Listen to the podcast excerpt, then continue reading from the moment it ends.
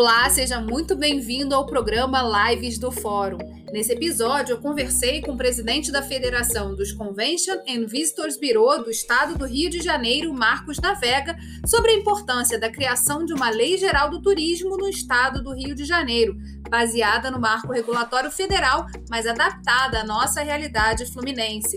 Eu sou Geisa Rocha e dirijo na Assembleia Legislativa do Estado o Fórum de Desenvolvimento Estratégico do Rio. E no quarto episódio das lives do Fórum, que começa agora, nós vamos falar sobre a agenda estratégica para o turismo no Estado. Você já sabe, todos os debates acontecem primeiro lá no nosso Instagram, mas você também pode escutá-los aqui, na sua plataforma de streaming preferida. Tudo bem, já fiz aqui a sua apresentação. Hoje a ideia é a gente falar um pouquinho da agenda estratégica do turismo. E eu queria que você falasse um pouquinho sobre a importância, né, Marco, da gente abordar essa temática, começando pelo trabalho aí da Câmara Setorial do Fórum de Desenvolvimento. Ótimo. Então, Geisa, a gente só tem que fazer elogios, né? A Alerj, né, em ter criado o fórum, do fórum ter criado as câmaras né, setoriais e da importância que é, né, Geisa, para a gente hoje no turismo do Estado do Rio, a gente ter um fórum tão privilegiado e ter a oportunidade de conversar com os deputados estaduais. Fazer um elogio também né, ao nosso presidente, André Siciliano, uma pessoa antenada, está andando o estado inteiro.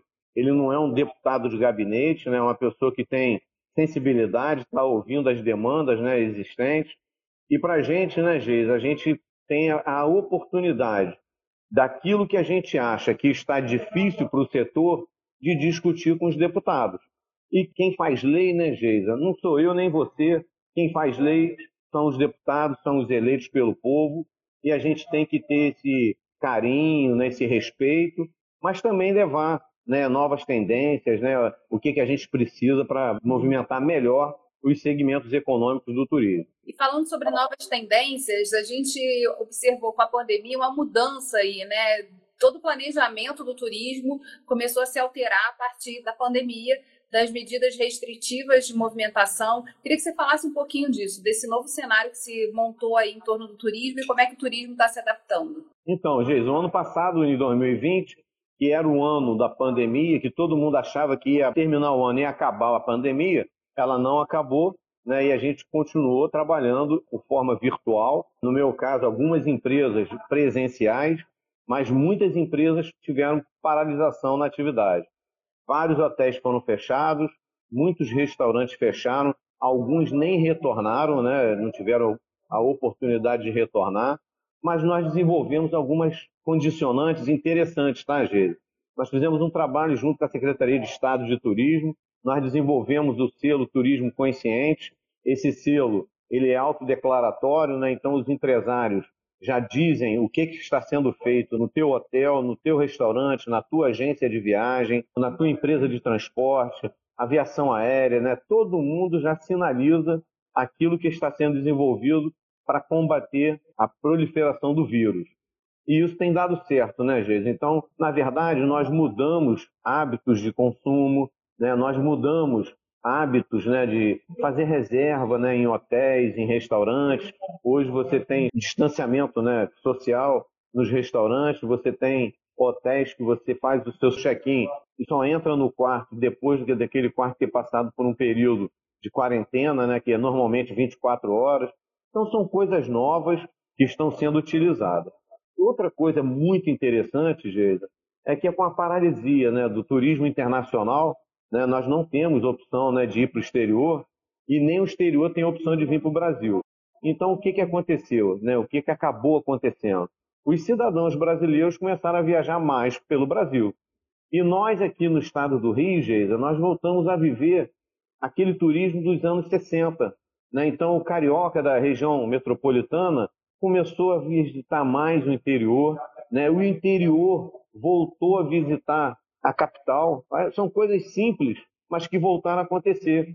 Né? O interior, Geisa, não sabia que o Rio de Janeiro, cidade do Rio de Janeiro, tinha mudado tanto. Né? Então, hoje nós temos um novo é, região portuária, nós temos uma nova Barra da Tijuca, né? nós temos vários lugares no Rio novos que nasceram aí na Copa do Mundo de 14, né? nos Jogos Olímpicos de 16, né? e a gente está retornando o hábito de visitar a cidade do Rio e vice-versa, né? O carioca está voltando a frequentar o interior, Geisa, porque nós sabemos que praticamente as famílias ficaram refém nos apartamentos. Ninguém estava podendo sair, a criançada não, não tem aula, não tem colégio, e essas pessoas começaram a ir para o interior para ficar no contato com a natureza mesmo, né, Geisa? Isso aí tem dado efeito. E a gente tem, na verdade, um interior muito propício né, a esse contato com a natureza, com a oferta também de produtos e tradições locais também pouco conhecidas da capital. E eu acho que o desafio está aí, né? No turismo de proximidade, como que você resgata também e conta essa história para quem está chegando? As cidades também estão tendo que se adaptar a isso, né? A história do estado do Rio, ela é muito legal, né? Então, nós somos um, um estado que nós fomos capital de um reinado. Aliás, foi a única capital de um reinado fora do reino. Né? Então, o rei de Portugal morou aqui no Rio de Janeiro. Nós fomos a capital do Império, nós fomos a capital federal. Né? Então, olha só a importância do Rio cidade e do Rio Estado. Várias pessoas, vários deputados vieram cumprir o mandato deles, federal, aqui no Rio de Janeiro. Muitos deles se estabeleceram. Então, nós temos famílias de vários estados do Brasil morando aqui. Nós temos pessoas de vários lugares do planeta morando aqui, que foram diplomatas né, que vieram e etc., e adotaram o Rio de Janeiro. E, em contrapartida, Geisa, o nosso estado, por ser tão antigo, ele também remonta à época do descobrimento. Né? Então, nós temos aqui o ciclo do café, né? o ciclo agora, você teve agora recentemente aí visitando uma produção de uvas né, na região serrana, você teve a oportunidade de constatar que, muito além da cultura, nós também temos os negócios. Né? Nós hoje temos vários fabricantes de cerveja né, no estado. A cachaça do Rio de Janeiro é conhecida universalmente, caipirinha do nosso Rio de Janeiro, junto com a feijoada, é reconhecida no mundo inteiro. Agora nós estamos sendo reconhecidos pela produção do lúpulo, que vai na fabricação da cerveja. Então, a gente está conseguindo associar hoje todos os tripés né, necessários para o turismo. Nós temos hoje capacidade de acolher, e aí vem uma informação, Geisa, muito interessante. A Federação de Convênios criou um portal e onde nós temos ali a informação de todos os hotéis dos Conventions Bureau associados. Nós temos hoje à disposição dos visitantes 78 mil quartos de hotéis no estado do Rio. 42 mil estão na capital. O restante está no interior. Geisa, isso é um dado fantástico e mostra que o interior hoje, se for comparado com a nossa grande capital, já tem quase que mesmo quantidade de, de investimento, mesma quantidade de receptivo. E isso nos leva a crer o quê? Se você quiser fazer um evento no interior, você tem hoje a capacidade de hospedar as pessoas, você tem a capacidade de alimentar. A rede de gastronomia do interior, da capital, elas são famosas, né, Geisa? Por quê? Porque aqui nós tivemos portugueses morando, japoneses, chineses, né? O mundo morou aqui. E a gente ficou com a cultura deles e ficou com a gastronomia. Então tem tudo para dar certo. É interessante, o planeta Terra Azul está falando aqui dos ciclos, né, dos ciclos econômicos também que aconteceram no estado do Rio de Janeiro. Citou o ciclo da cana-de-campos, o ciclo do pau-brasil em Cabo Frio, o ciclo do café, que hoje também está se estruturando um convention regional, que é uma configuração nova para o que a gente estava acostumado a ver. Marco, eu queria que você falasse, antes da gente continuar aqui no tema dos polos econômicos, da oferta de quartos de hotel, você falasse um pouquinho do papel dos convention bureau nas cidades e também a gente falou aqui de um convention regional, como é que é a atuação dessa instituição para a promoção do turismo? Então, Geis, um convention bureau, vamos no nome, né? Convention vem de congresso, de eventos, né? Visitors, né? Vem de visitante, que é turista, e bureau é um escritório, né? Então, onde você vê esse nome, Convention Visitor Bureau, é um escritório de negócio de turismo. Simples assim, né? Tradução em português. Onde você tem um convention bureau, você tem empresas associadas. Um convention bureau, ele é uma associação privada sem fins lucrativos. Mas quem está, quem movimenta um convention bureau são as empresas associadas aos conventions. Entram empresas de hotelaria, de gastronomia, é, empresas de transporte, guia de turismo, advogados, jornalismo, né, jornalistas, comunicadores, todos que tiverem interesse na movimentação de turismo podem participar de um convênio. Quando você falou do, do Vale do Café, é um convênio regional. A maioria dos convênios que a gente tinha conhecimento até 10 anos atrás eram convênios por cidade. E aqui no Rio nós temos já o Vale do Café, caminha agora para a fundação de um novo convênio também na região de Itaguaí, Mangaratiba, Rio Claro, né, aquela região ali. Nós também temos um convention, Geida, acho que é o único no Brasil que é biestadual, que é lá na região de Visconde Mauá. Né? Então eles têm dois municípios do Rio e um de Minas. Quer dizer, é inovação? Não. É simplesmente, Geisa, a união de interesses comuns de empresários.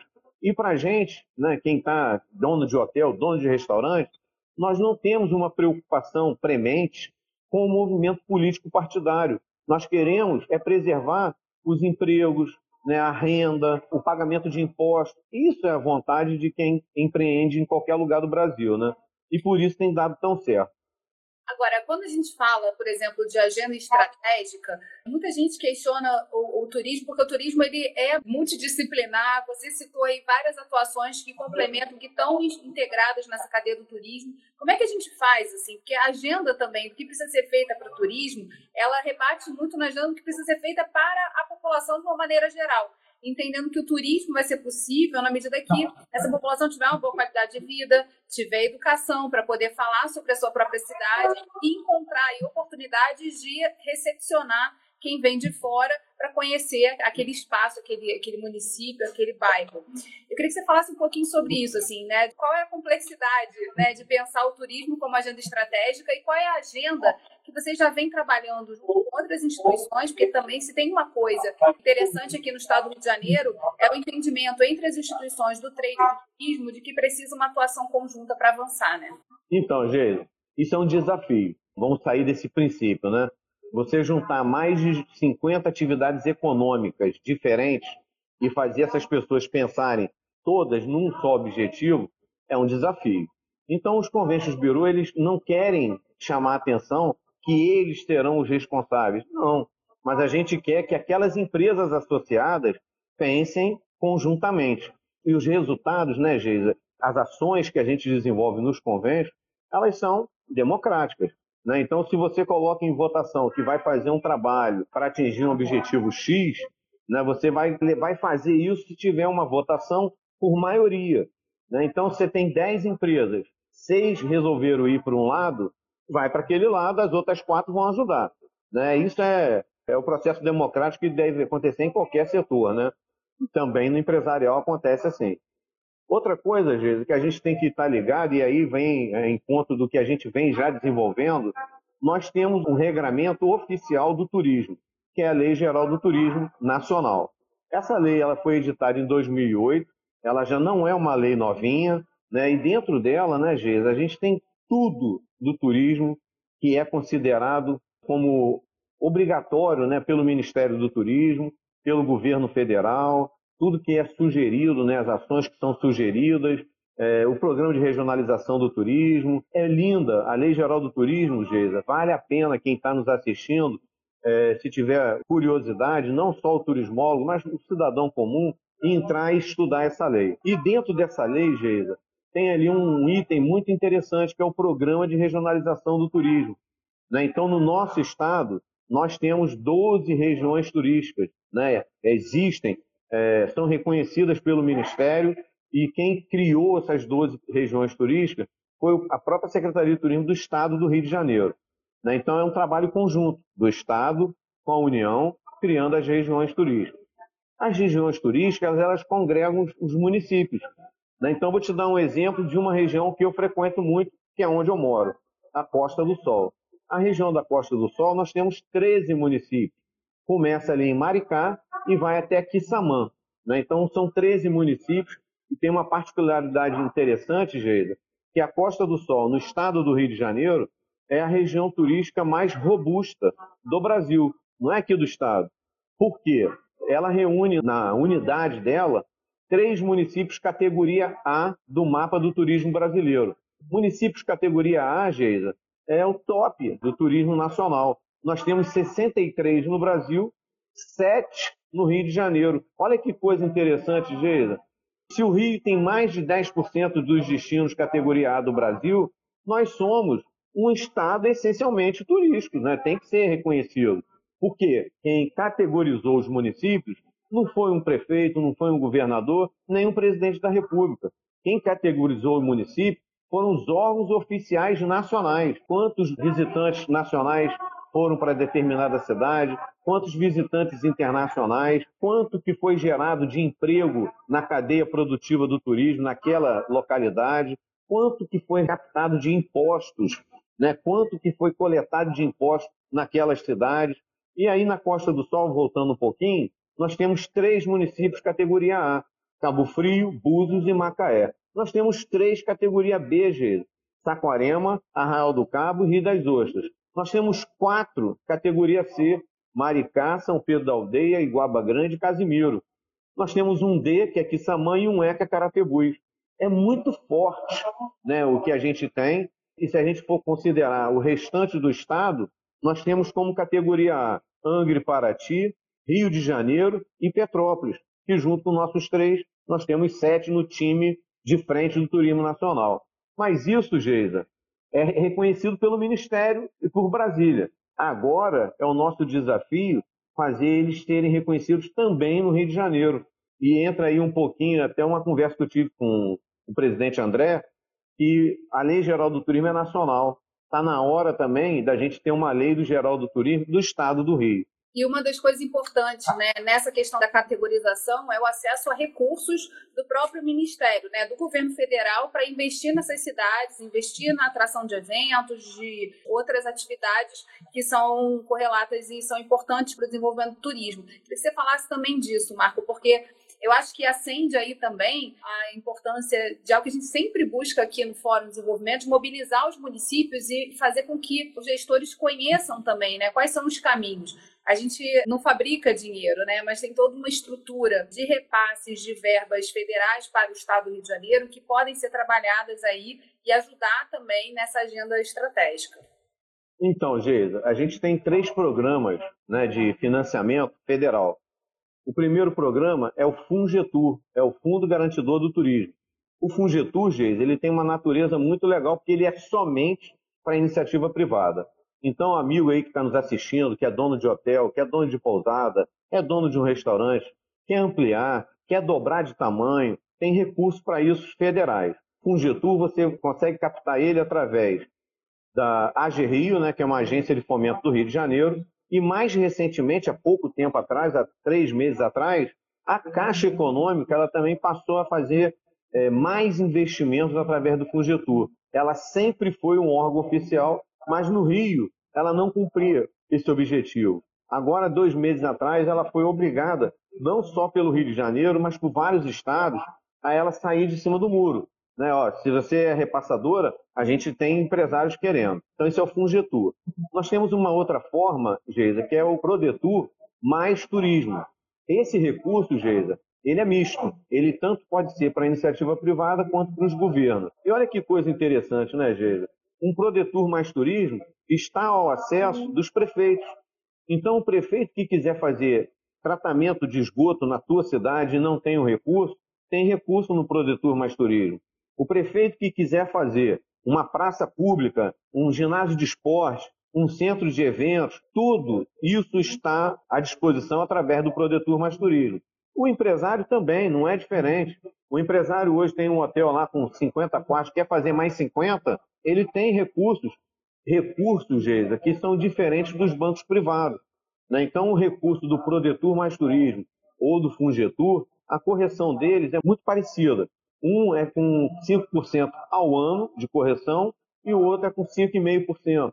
Um tem 12 meses de carência e 5 anos para pagar. O outro você tem 24 meses de carência e 10 anos para pagar. Né? E tem um terceiro, Geisa, que é o que a gente tem procurado bastante, e aí eu tenho que fazer uma, um agradecimento né, ao ex-secretário de Estado, Otávio Leite, que me fez ir a Brasília em 2019, e nós começamos a ter ciência dessa realidade que o Estado do Rio nunca viveu.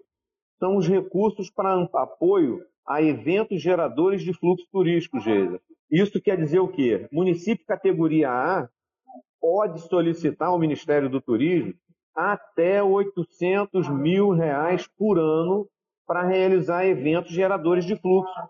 Geisa, eu não sei qual é a realidade de outros lugares, né? mas no estado do Rio, a nossa realidade financeira ela é apertada. Né? O empresário já sofre muito e a gente tem ainda que fazer eventos para gerar fluxo, para as pessoas virem para conhecer o interior, participar dos eventos. E o Ministério disponibiliza isso desde 2015, Geisa. E nós nunca solicitamos nada. Lá na Costa do Sol, Geisa, a gente conseguiu fazer um, uma assembleia e nós estamos solicitando logo de cara 10, 10 eventos geradores de fluxo nas três cidades de Cabo Frio, Búzios e Macaé. É, o total aí vai dar 2 milhões e 300 mil reais né, de, de apoio a esses eventos. É, são eventos geradores, tem encontro de motociclista, tem festival gastronômico, tem festival da cultura, tem ixi, cada evento maravilhoso. E as outras cidades também vão solicitar, sabe, Geisa? A gente aprova no Conselho Regional de Turismo, o Ministério abre uma porta lá na plataforma Mais Brasil, a gente insere o projeto e o recurso vem para? Quem é que tem direito a solicitar? Ou uma cidade, município, ou uma entidade sem fins lucrativos. E depois eu quero falar sobre isso também com você. É muito interessante, é, Marco. E a gente conversou isso na nossa última reunião. Eu achei fundamental trazer para público, né? Para a gente poder também começar a conversar sobre quais são os recursos que existem, que estão disponíveis e que o Rio precisa também ter conhecimento, né? Às vezes a gente fala assim, entrar no site, descobrir tudo isso é complexo. Você mesmo falou, tive que ir a Brasília para saber disso. Aprender aprender e como fazer e etc. Então, assim, eu também tenho essa questão do papel das instituições que atuam no setor, né, de mobilizar internamente os municípios, os deputados, enfim, para que essas oportunidades sejam aproveitadas. A gente não deixe mais o tempo passar, né? Pois é. E tem uma notícia, gente, que eu vou compartilhar com você. Não tenho medo de falar, né? não sei se o deputado vai gostar ou não, mas eu vou tornar pública. O nosso deputado Otávio Leite, que agora é deputado federal, ele conseguiu fazer uma aprovação lá na segunda-feira na Câmara Federal, Geisa, de uma emenda na Lei Geral do Turismo. E é uma, um sonho nosso né, da iniciativa privada. Né? Então, a Lei Geral ela contempla os municípios, né, os conselhos municipais, os conselhos estaduais, tudo isso está lá no Programa Nacional de Turismo, PNT. E na segunda-feira o deputado conseguiu inserir as entidades privadas sem fins lucrativos reconhecidas de utilidade pública na Lei Geral do Turismo. Então, Geis, o que, que isso vai gerar de novo né, para o Rio de Janeiro e para o Brasil inteiro? Né?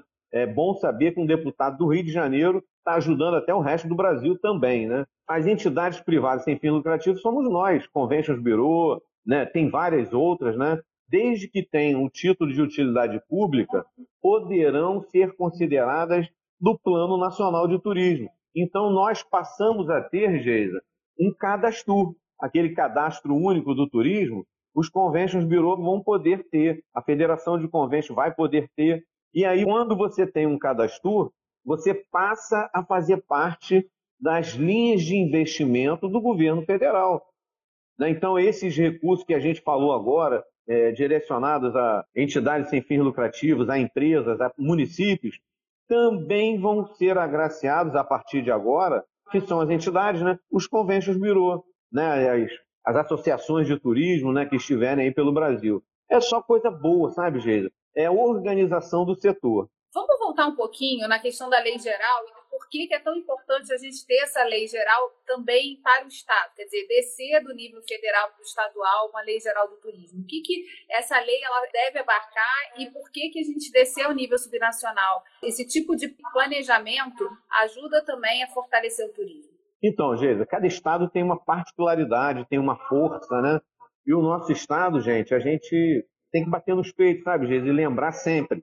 O Rio de Janeiro, ele é tão bom de mar quanto de serra. Né? Quer dizer, são dois polos turísticos né, que nós temos no mesmo estado, fortíssimos. Né? E em quase todo estado a gente tem essa realidade. Além disso, nós temos riquezas incomensuráveis, né? uma grande população dentro do estado, é, a proximidade com São Paulo e Minas Gerais, né? isso por si só já é importantíssimo. Né? nós podemos atrair os mineiros, né, os paulistas, os goianos, né, os capixabas. Né? A gente pode atrair esse pessoal que é uma força turística nacional. Para isso acontecer, a gente tem que ter algumas regras. Né? E por isso a gente deveria ter né, uma lei geral do turismo do estado do Rio de Janeiro. E ela prevê o quê, Geisa? Não pode a gente promover um turismo na cidade. Vou te dar um exemplo aqui nosso, de Arraial do Cabo, que Arraial do Cabo vai receber 50 ônibus de turismo. É uma covardia, isso não deve acontecer. E se não tem uma regulação, isso acontece. Né? Então a gente tem que fazer o quê? Vamos regular. Quem regula são os deputados estaduais, não somos nós. E se os deputados estaduais levantarem essa bandeira, eles vão estar ajudando as câmaras municipais de vereadores, evitando leis municipais que melhorem numa cidade e a cidade do lado não faz, aí acaba dando problema. Quando você regula no âmbito do Estado, regulou para todo mundo. As câmaras municipais poderão tratar de um assunto ou outro local, mas isso pode ser feito de forma estadual. Né? Nós temos exemplos, né, Geisa? Nós não vamos inventar a roda, nada disso. Nós temos um exemplo na Lei Geral do Paraná, que é fantástica. Nós temos um exemplo da Lei Geral lá de São Paulo, que é muito boa também. Né? E tem o de Minas Gerais. Nós não temos outros exemplos, né? mas esses três já existem de fato de direito. E o nosso Estado, que tem sete municípios categoria A, tem 17 municípios categoria B. É um estado fortíssimo. Não tem ainda né, uma lei geral acompanhando a nossa necessidade do estado do Rio, que é de promover eventos, né, promover é, a visitação, a intervisitação. Nós temos um outro detalhe, Geisa, que às vezes as pessoas esquecem. O estado do Rio de Janeiro é porta de entrada ainda do turismo internacional. Mas se a gente não se organizar, nós vamos perder para outros estados, tá? E esse ponto é importante, né? Quer dizer, também tem uma questão logística que precisa ser tratada e que o turismo deve e pode, né? E tem que participar. Quando a gente fala, por exemplo, dos trens, está tendo agora um plano é, estadual de trens, e aí tem os trens turísticos. A gente tem também toda essa parte rodoviária, com as concessões aí sendo renovadas agora. A gente tem a questão aeroportuária e a discussão aqui do Galeão e Santos Dumont, mas também o reconhecimento dos aeroportos regionais que precisam se fortalecer para fortalecer essa questão do deslocamento aqui interno, que já acontece para negócios, né? A gente tem alguns polos econômicos fortes aqui no estado e esse deslocamento já atende isso, mas pode também passar a atender os turistas que podem circular aqui internamente. Então, que você falasse um pouquinho, né, dessa atuação nesse campo da logística que é tão fundamental. Então, gente, nosso estado ele é abençoado por Deus, né, bonito por natureza, mas nós temos dois aeroportos internacionais, né, o Galeão e o aeroporto de Cabo Frio. São dois internacionais. Nós temos o aeroporto do Santos Dumont, que é um dos maiores da malha interna brasileira, né? aí na cara do gol, na frente da cidade do Rio de Janeiro. Nós temos o aeroporto em Macaé, nós temos o aeroporto em Campos, nós temos o aeroporto em Maricá, tem o de Jacarepaguá, e está sendo reativado um em Angra, que deve atender aquela região sul-fluminense. Então, o modal aéreo, nós estamos muito bem atendidos. Só precisa, Geisa, de ter um pouco mais de descentralização. E em relação ao Rio de Janeiro, cidade, tem que ter alguém que levante aí uma discussão e que faça o Santos Dumont voltar a ser um aeroporto regional, né? um aeroporto que seja aquela ponte aérea Rio-São Paulo, ou às vezes até Rio-BH. Né? É, ele sempre nasceu para isso. E que o Galeão assuma realmente o protagonismo dos voos nacionais e internacionais. Ele foi feito para isso, né? E aí a gente, um tempo aí, o, Santos Dumont começou a receber vários voos e acaba atrapalhando o próprio Galeão. Mas as coisas estão se acomodando naturalmente. A própria Gol agora passou a transferir os voos dela, todos do Santos Dumont, para o Galeão. Né? A, a, nova empresa aérea, né? a ITA, né? da Itapemirim, também tá, escolheu o Galeão como um hub aéreo, né? vai ser a porta de entrada e saída dela para o Brasil inteiro. E a gente tem aí algumas vitórias acontecendo em relação a Cabo Frio, Macaé. Macaé hoje o aeroporto, Geisa, é da Zurich Airport. É uma operadora de aeroportos no Brasil hoje. Né? Então você tem o aeroporto de Macaé, o aeroporto de Vitória, de Florianópolis e de Belo Horizonte todos administrados pela Zurich Airport. E você tem o Galeão, né, que é Change Airport, né, maravilhoso. Nós temos um, uma malha rodoviária maravilhosa, né, BR-101, várias RJs, BR-040, BR-116. Nós somos muito bem atendidos pela rodovia. E estamos tendo aí até um carinho né, é, maior do governo federal nas duplicações, né, nas melhorias. Né. Tem algumas coisas para serem feitas ainda, mas a gente está batendo nessa porta. E a gente tem um trânsito, né, que é do turismo hoje atual, que é o pessoal de carro. Né? As pessoas estão viajando de carro e é aquele círculo né, de 400 a 500 quilômetros, né? então a gente usa muitas rodovias. Tá? Isso é importante, né? Do que a gente tinha falado antes, né? Do turismo de proximidade e a oferta. Tem um ponto aí muito fundamental também, que é sempre pauta quando a gente discute turismo, que é a capacitação. É, como é que você organiza esse setor, capacita as pessoas para o atendimento a esse turista e insere também essa questão da língua estrangeira, porque é um limitador do fluxo, por mais que a gente hoje tenha menos estrangeiros vindo por conta da pandemia. Isso vai mudar em algum momento e a gente já gera essa atratividade também por ser a porta de entrada do país. Então, assim, como trabalhar isso também? Como aproveitar esse momento? O ensino online está mais forte para também gerar esse círculo em torno do turismo, entendendo a necessidade da gente elevar o nível de qualidade do atendimento é, em todos os setores aqui do Estado. Olha que coisa interessante, Geisa. Em 2020, de agosto, setembro até o final do ano, nós fomos convidados pelo Ministério do Turismo para indicar os cursos que seriam necessários para a retomada do turismo no estado do Rio. E claro que essa é uma consulta nacional em outros estados também. Aqui no Rio de Janeiro, eu participei enquanto uma instância de governança da Costa do Sol, junto com a Universidade Federal Fluminense, né, lá de Niterói, e a gente começou a, a discutir em grupos de trabalho, em plena pandemia, quais eram os cursos que a gente precisa. Olha que coisa legal, Geisa. Até o ano retrasado, era sempre o Ministério em Brasília que deliberava quais eram os cursos que poderiam ser feitos e a gente era entubado, vamos dizer assim. Os cursos vinham prontos. Dessa vez, o Ministério usou uma estratégia completamente diferente de tudo que eu já vi. Ele primeiro discutiu com a gente, nós indicamos quais eram os cursos necessários e nós começamos essa capacitação em janeiro. Já foi formada uma turma de 300 alunos agora, né, nesse começo de ano, e agora está sendo aberta uma de 900 alunos. Isso, Geisa, parece pouco se a gente for falar em números, né, em grandeza, mas para o turismo é excelente. Nós nunca tivemos essa oportunidade. Agora, fala um pouquinho de quais são é, esses cursos que agora estão sendo oferecidos e como as pessoas também podem ter quem são os ofertantes? Tem dois principais que eu considero, é marketing digital, né? Então as pessoas estudaram em cursos não extensos, né?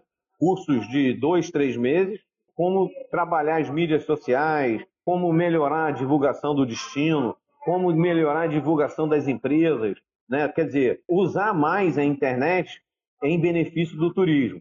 Né? Então, é o marketing digital e a comercialização digital. Né? Então, o Ministério criou, já foi executado e, para mim, é o principal. Mas nós temos né, também nessa capacitação, Geisa, cursos direcionados para atendimento no hotel. Né? Quer dizer, aquela pessoa, o recepcionista que está atrás do balcão, ele tem um papel fundamental, né, Geisa? É ele que está em contato com o turista. Se ele não tiver um preparo mínimo necessário, ele pode até afugentar o turista, né? Então, nós tivemos esse cuidado. O curso também foi a mesma coisa, dois meses. Né? Os cursos foram feitos todos de forma virtual, não teve nada presencial, nem as provas não foram presenciais, todas virtuais. E aí você tem, o que mais? É, um curso na parte de gastronomia, é um curso diferente, não é para criar chefes de cozinha, nada disso mas é para auxiliar as cozinheiras, cozinheiros também. Né? Então, não, nós não queremos aquele é, grife, nada disso não. A gente quer ensinar qual é o papel de um tempero no alimento, qual é a diferença de um alimento orgânico para o que não é orgânico. Né? Quer dizer, aquele profissional que está lá dentro do restaurante ou está dentro de um, uma cozinha de um hotel, ele não tinha esse, esse preparo. Né? E recebeu e com diploma, né, Geisa? Aquilo ali ele se qualificou e tem um diplomazinho guardado para mostrar que ele participou, entendeu? E teve um curso também voltado para taxista, tá? E não ficou restrito a taxistas. Né? Ele também foi aberto aos motoristas do transporte alternativo. Conta aí pra gente, Marco, essa questão da segurança. Qual é a principal demanda? Qual a importância de atuar também nesse setor? Garantir que os roteiros sejam cumpridos, né? E a gente tenha é. é, acontecendo a melhor experiência do turista. Olha que coisa legal, né, gente? Como é que uma coisa, às vezes, entra por dentro da outra, se a gente não falar, as pessoas não lembram, né? O Ministério, quando promulgou lá a Lei Geral do Turismo, dentro dessa lei, tem lá as competências né, do Estado, né, dos municípios, né, é, no âmbito nacional, claro. Né? E ali eles estão dizendo o seguinte: quem é que fiscaliza a, a vinda de ônibus de turismo para as cidades? É a empresa de turismo do Estado do Rio. Ela não está conseguindo se movimentar por ausência de quadro funcional. Né? Então, o que, que a gente sugeriu já numa reunião? Empresa Pública de Turismo do Estado Vamos fazer convênio com as guardas municipais para as guardas municipais poderem atuar. Aí eles vão poder atuar de fato e com direito, né? Faz um convênio e vão atuar. Independente disso, Geisa, nós temos assim, na cidade do Rio de Janeiro, nós temos um BPTUR, é um batalhão de polícia militar específico para o turismo. E tem também uma parte da Polícia Civil, né, que é uma delegacia de polícia específica também para atendimento de casos de turismo né, internacional. Essas pessoas, esses profissionais, tanto militar quanto civil, eles têm uma, o domínio de uma segunda língua, né, eles falam inglês, alguns falam espanhol, né, eles têm o conhecimento de direito do cidadão que está visitando a nossa cidade, mas isso é só na cidade do Rio. Nós também precisamos disso no interior. Quando a gente falou que tem quase meia meio de, de oportunidades né, no Estado, então tem que ter um meia meio também de atuação no interior. O que, é que a gente sugeriu, né, Geisa? Que os batalhões de polícia do interior selecionem ali três, quatro, cinco né, policiais para receberem essa informação né, junto aqui do, do, do batalhão da cidade do Rio de Janeiro e que nós tenhamos no interior também profissionais capacitados para isso. Não é nada de outro mundo, né, Geisa? Mas é você estar tá preparado para se tiver uma ocorrência com um turista que seja de outro país, que essa pessoa tenha um, um tratamento, né, Geisa, do jeito que nós recebemos quando nós estamos em outros países. Né? Então, é, é tratar bem para essa pessoa voltar e reconhecer que foi, foi bem tratada. Ah, eu perdi meu passaporte. Coitado, uma pessoa, um turista estrangeiro, perder um passaporte aqui, né, ele tem que ter um atendimento, ele tem que ter um, algum documento para ele poder depois entrar no avião e voltar para a terra dele. É coisa simples, mas que a gente tem que estar antenado. Marco, eu queria já te agradecer de antemão a tua disponibilidade de estar aqui. Informação é muito importante, né? E para tomada de decisão ela é fundamental. Ela pode virar a chave e a gente entender qual é o destino, né, do que, que a gente está fazendo e como ele pode impactar mais pessoas do que a gente até imaginou inicialmente. E principalmente do papel de trabalhar em conjunto, né? Sem essa ação, né, de todo mundo nada acontece. E, e, unir assim o que cada um pode fazer e fazer junto, né? E fazer assim focando no mesmo objetivo, nada acontece de forma plena, né? O programa Lives do Fórum vai ficando por aqui. E se você gostou, não esquece de compartilhar com os amigos. Até o próximo episódio.